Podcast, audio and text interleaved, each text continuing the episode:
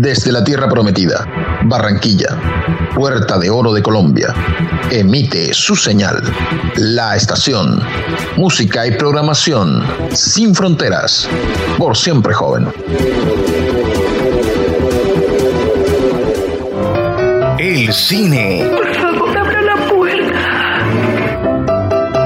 Sus historias. ¿Estás hablándome? ¿Estás hablándome?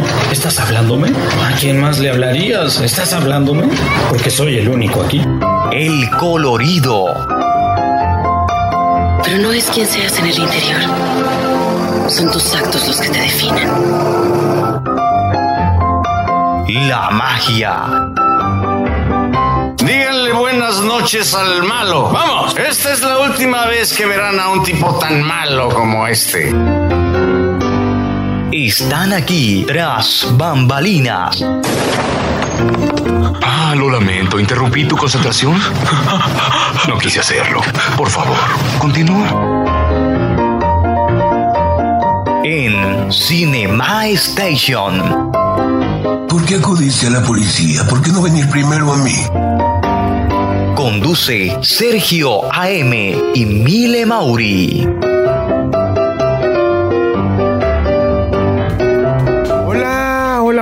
Hoy es miércoles 11 de agosto de 2021. Yo soy Sergio AM. Le enviamos un saludo muy cordial y lleno de afecto a Mile Mauri. Y de igual manera y de igual forma saludamos a Álvaro Velázquez, eh, amigos, compañeros de Sonámbulos y de Cinema Station. Hoy tenemos el cierre de ciclo del maestro Brian De Palma en su episodio 4, Los Intocables, una cinta que dio mucho de qué hablar una cinta que para muchos es una obra maestra, para otros es un guion muy flojo y un guion eh, con muchos baches. Nosotros estamos acá para hacer el cierre del maestro Brian De Palma en el ciclo dedicado a este director cinematográfico mencionado anteriormente con su película Los Intocables. Película pues es basada en un libro. Vamos a hablar entonces acerca de los datos y curiosidades del rodaje de Los Intocables. La película se inspira directamente en la vida del productor Art Leeson, conocido por títulos como Los Intocables de Elliot Ness, de Brian De Palma, El Club de la Pelea de David Fincher e incluso Hacia Rutas Salvajes de Sean Penn en 2002. Leeson publicó What Just Happened, Bitter Hollywood, Tale from the Front Line, que rápidamente terminó por convertirse en un bestseller ácido e hilarante. El libro trata sus memorias y las anécdotas más punzantes que se producen entre los bastidores de Hollywood, el juego del poder, intrigas y caprichos, narcisistas incluidos. Años después, el propio Linson elaboró un guion a partir de su libro, sugerencia que le hizo ni más ni menos que el gran Robert De Niro. Kevin Costner arrancó con Los Intocables, la época dorada de su carrera, que luego continuaría con películas como Danza con Lobos, John F. Kennedy, Robin Hood o El Guardaespaldas. Los años de éxito de Costner pudieron no haber llegado si no hubiera conseguido el papel protagonista en el film de Brian De Palma y a punto estuvo de no hacerlo, ya que la lista de actores que estuvieron cerca de Elliot Ness es larga, nombres como Nick Nolte, Tom Berenger, William Hart, Jack Nicholson, Don Johnson, Jet Bridge, Mel Gibson, Michael Douglas e incluso Harrison Ford llegaron a sonar en algún momento con mayor o menos fuerza. De igual manera, todos muy talentosos, de igual manera, todos con carreras impresionantes en Hollywood, igual que Kevin Costner y los nombres de los actores que mencionamos anteriormente. En realidad, cualquiera de ellos pudo haber personificado con éxito y con lujos de detalles eh, la película de Los Intocables. Albert H. Wolf, el último sobreviviente del equipo real de Los Intocables, fue consultor en la película y ayudó a Kevin Costner en su interpretación de Elliot Ness. Si Costner tuvo la competencia para conseguir su papel, tampoco fue Robert De Niro la única opción para interpretar a Al Capone, aunque sí la primera para Brian De Palma había hablado con Bob Hoskins la posibilidad de dar vida al capo. Si De Niro finalmente no aceptaba el papel, como De Niro finalmente fue el elegido, la productora envió a Hoskins un cheque por 20 mil dólares en agradecimiento por su compromiso. El actor, encantado con el regalo, telefoneó a Brian De Palma para que le mantuviera informado si había más películas en las que pudiera no participar. Claro, imagínense, un cheque en aquel entonces, en aquel tiempo de 20 mil dólares por no participar, amigos oyentes, a quienes les envío muchos saludos a esta hora que nos estén escuchando en Cinema Station a través de YouTube o a través de Spotify. Robert De Niro, caracterizado como Al Capone, da titulares a la prensa que ríe tras sus gracias mientras recibe una sesión de afeitado y manicure en una de las escenas más características de la película. El guiño que De Palma quiso añadir a esta escena se encuentra en el atrezo de la misma, ya que parte de los utensilios que los asistentes del hombre fuera de la mafia de Chicago utilizan para acicalarle pertenecieron al verdadero Al Capone. Por desgracia para los intocables, su lucha contra Al Capone terminó convirtiéndolos en tocables, tal y como reza la sangre de Wallace, eh, Charles Martin Smith, sobre la pared cuando la mafia lo localiza desprevenido y acaba con su vida. Dos de los hombres del grupo inicial de Ness no llegan al final de la película, pero ¿por qué precisamente esos dos? Es la pregunta que cualquiera de ustedes, amigos oyentes, cinéfilos, adeptos al cine, se pueden llegar a hacer. Buscándole tres pies al gato, que es de lo que se trata, debemos advertir que tanto Wallace como Malone cometen un error en algún momento del metraje. Efectivamente, beben alcohol durante la ley seca. Recordemos que la película se basa en la ley seca en Chicago por aquel tiempo o por aquellos años. Sean Connery, nacido en Edimburgo y orgulloso escocés, interpreta a los intocables al veterano Jim Malone, papel que le valió multitud de premios, entre los que destaca el Oscar como mejor actor de reparto o actor secundario. Esta lluvia de galardones no evitó que para el público británico su acento de policía irlandés no resultase creíble del todo, dado que él renuncie a su indeleble acento escocés. Tanto es así que la revista Empire le situó en lo más alto de su lista de los peores acentos por votación popular en su participación en la película de Brian De Palma. Bueno, ya esto tiene que ver ya con las críticas, con los gustos y con todo lo que se teje tras bambalinas en Hollywood. Si hablamos de los intocables, irremediablemente viene a nuestra cabeza la escena en que Elliot Ness y el agente Stone, que fue personificado por Andy García, esperan en la estación del tren la llegada del contable de Al Capone, la secuencia que se convertiría en seña de identidad de la película. Sin embargo, no era así en un principio. Según el guion original, el tiroteo se produce con el propio tren como escenario, pero para los productores resultó excesivamente caro conseguir un tren de los años 30, por lo que decidieron que el cruce de disparos tuviera lugar en las escaleras de la estación. Todo esto pues eh, obviando todo lo que los... Eh, críticos, los cineastas, eh, los cinéfilos y los adeptos, pues observan en la película. Todo para tener una secuencia eh, no tan llena de crítica y que sea muy creíble. La escena de la estación de tren, además de símbolo de los intocables, es un conocido homenaje de Brian De Palma a una escena del acorazado Potemkin. El carrito del niño bajando escalones mientras fuera se desata un infierno de disparos es un icono tanto de una como de otra película. Para dejar claro el homenaje a Einstein, De Palma añadió a su escena a un grupo de marineros en clara referencia a los marineros que asaltan Odessa en la película de 1925. Robert De Niro actor de método, insistió en que para meterse totalmente en su papel tenía que llevar incluso la misma ropa interior de Al Capone que siempre vestía calzoncillos de seda.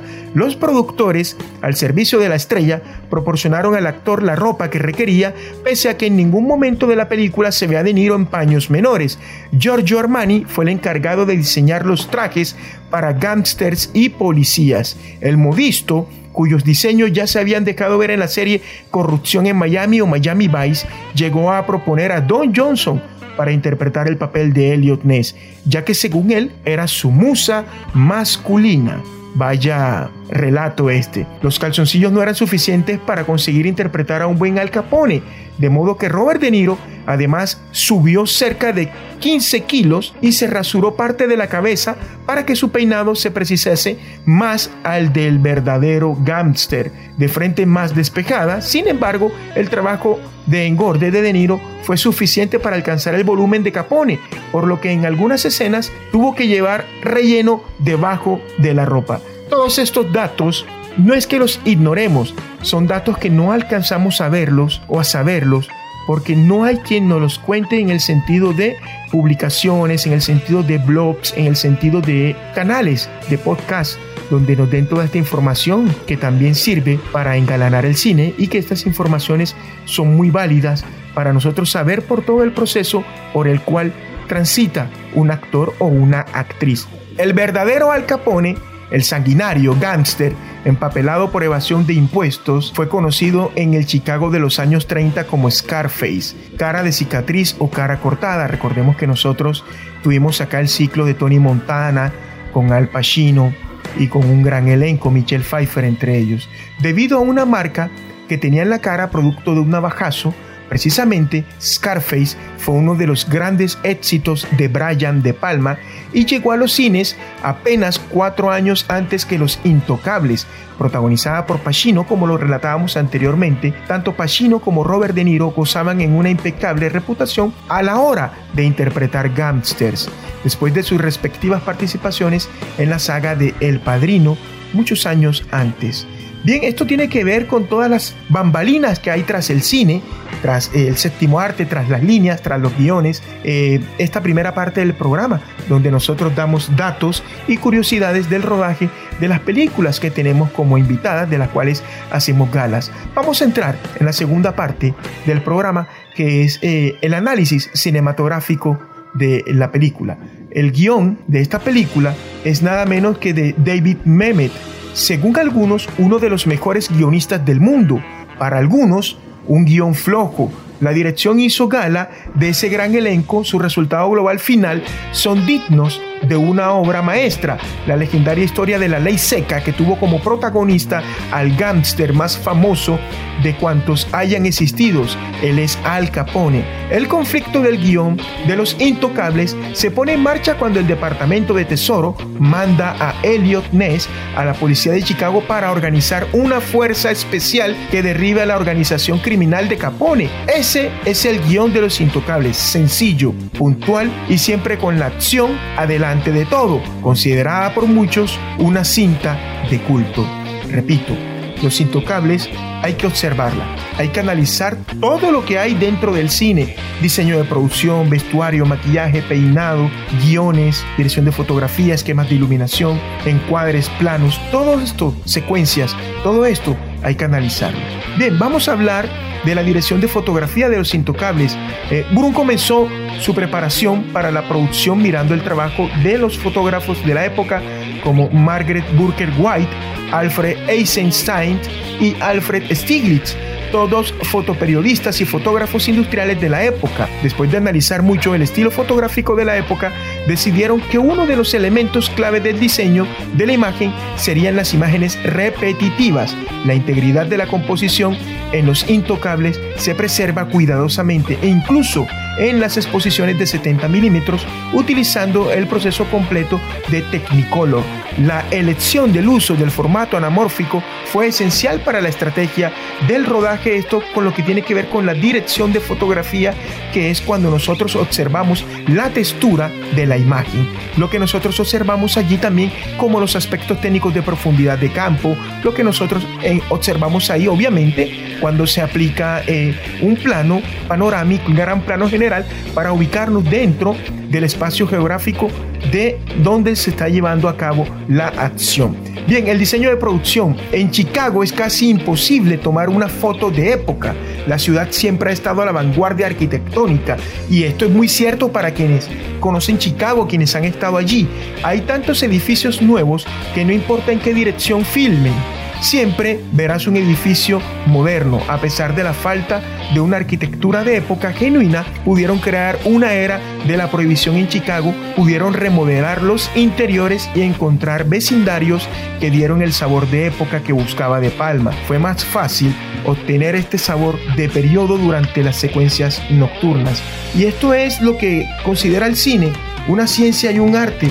Todas estas cosas que nosotros pues compartimos como a darse la tarea de buscar los escenarios o las locaciones que colinden eh, en espacio y en tiempo con lo que se tiene. Recordemos que es un filme basado en los años 20, en los finales de los 20, comienzo de los 30, la época de la ley seca en Chicago. Entonces, Chicago es una ciudad muy vanguardista y no era muy fácil poder encontrar estas locaciones que al final sí pudo ser. Vamos a hablar ahora del diseño del sonido. En esta parte hablaré de la música en dos escenas. Lo siento, pero tengo spoilers.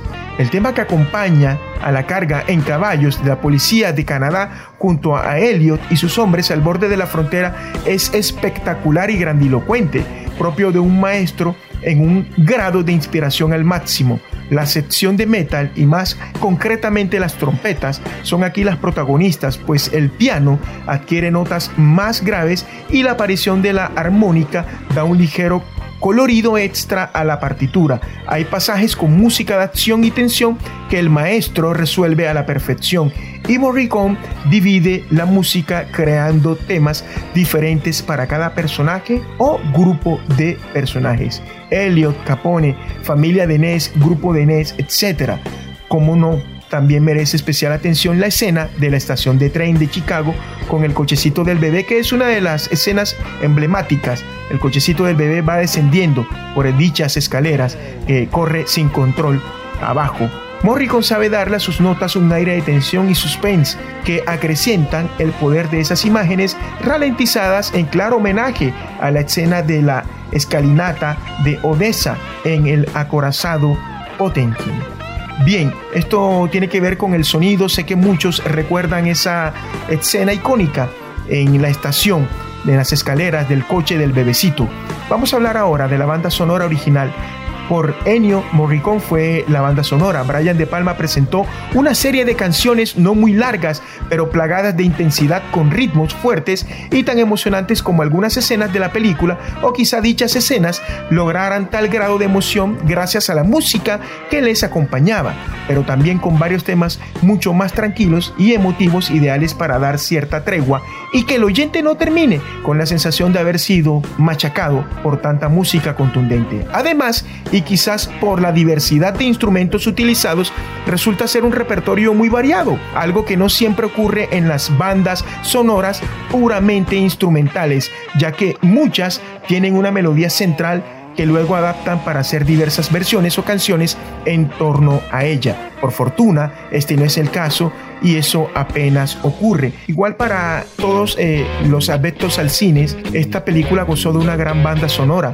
Recordemos que la banda sonora lo que hace es engalanar, es ensalzar, es volver mucho más excelsa a la película, porque a través de la música nosotros podemos darle un valor mucho más preponderante eh, del que las imágenes y el sonido eh, hacen gala. Es decir, hay que hacerla mucho más estética, mucho más llamativa, mucho más poderosa, empoderarla. De eso se trata la banda sonora. Amigos, eh, hemos traído hoy el episodio número 4 del cierre de ciclo del maestro Brian De Palma. Hemos hablado hoy acerca de los intocables. Mile Mauri no pudo haber estado hoy. Ella no me pudo acompañar hoy por compromisos eh, personales que tuvo que adelantar a esta hora del programa. un saludo para todos, para quienes están en sintonía, para quienes nos apoyan y para quienes nos escuchan miércoles a miércoles. Muchas gracias, yo soy Sergio AM, esto es Cinema Station. Nos vemos la próxima semana mediante Dios para el estreno de un siguiente ciclo igual de apasionado como los que hemos tocado acá. El Señor les bendiga, chao.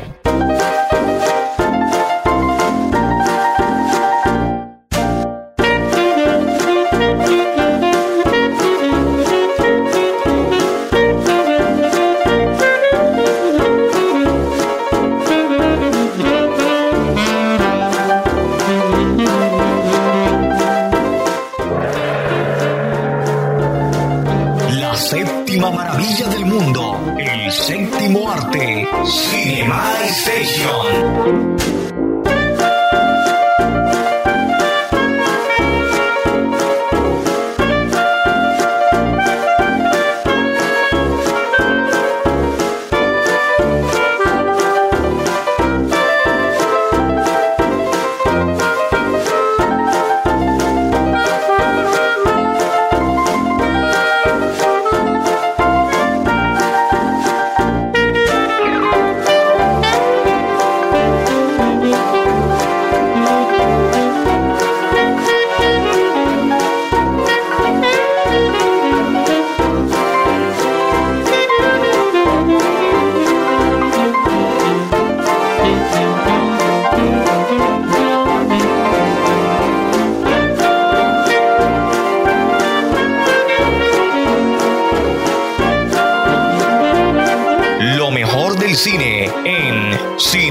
Station.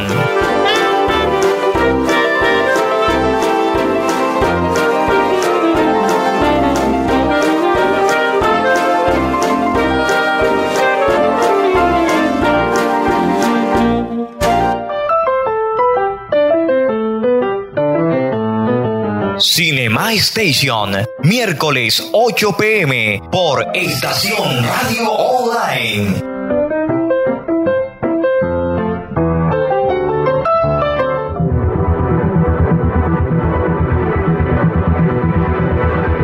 Desde la Tierra Prometida, Barranquilla, Puerta de Oro de Colombia, emite su señal. La estación, música y programación sin fronteras, por siempre joven.